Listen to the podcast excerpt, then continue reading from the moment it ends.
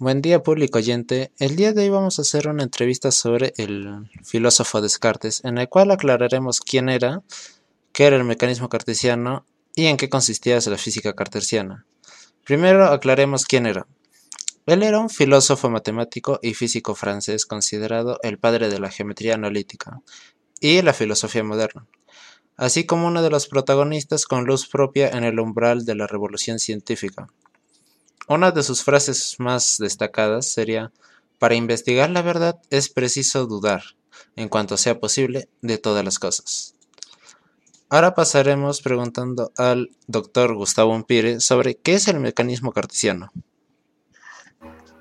El mecanismo cartesiano supone no solo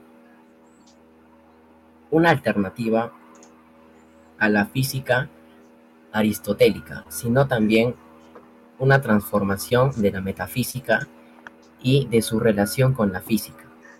El mecanismo extiende a la naturaleza como un conjunto uniforme sometido a las leyes fijas. Estas leyes son expresadas matemáticamente. Y seguimos con la pregunta, ¿en qué consiste la física cartesiana? La física cartesiana se presenta como un abordaje de la naturaleza basado en la construcción de modelos teóricos a partir de los cuales se pueden generar explicaciones de las apariencias inmediatas, es decir, de los fenómenos. Dichos modelos se construyen a través de conceptos mecánicos y geométricos que describen los comportamientos de las partes materiales del mundo. Ya, siguiendo con la entrevista, tocaría preguntar, ¿qué es el hombre máquina para Descartes?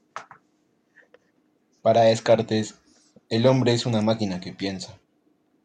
Este es un fenómeno relevante sobre la artificialidad humana, el cual es creer que la realidad no es algo dado, sino algo que hay que ir conquistando a fuerza del pensamiento de la razón. La siguiente pregunta es, ¿quién demuestra más ingenio, los animales o las personas? La cuestión de los animales en Descartes ha constituido uno de los tópicos más extendidos de la ética y la filosofía de la mente contemporánea.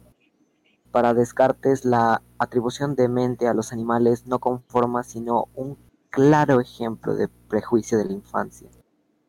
Este prejuicio de la infancia es el resultado de una incapacidad para separar aquello que pertenece al cuerpo de aquello que es propio de la mente.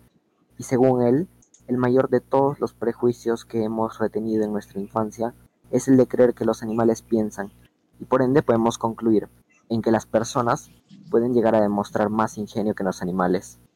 A continuación tenemos la moral y la felicidad según Descartes. La filosofía, su gran campo de aportaciones, se nutrió con sus planteamientos racionalistas, que aspiraban a la verdad única mediante la búsqueda del método adecuado para ello.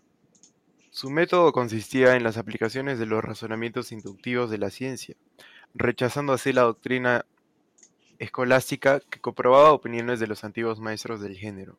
Por otro lado, su pensamiento reconocía la existencia de Dios, creador de dos tipos de sustancias según el comportamiento del mundo, la sustancia extensa, física y de la que están hechas las cosas, y la sustancia inteligente de la que está hecho el espíritu. Ya, y muchas gracias por participar de esta entrevista. Eso ha sido todo por hoy y espero nos volvamos a ver en una próxima oportunidad. Gracias.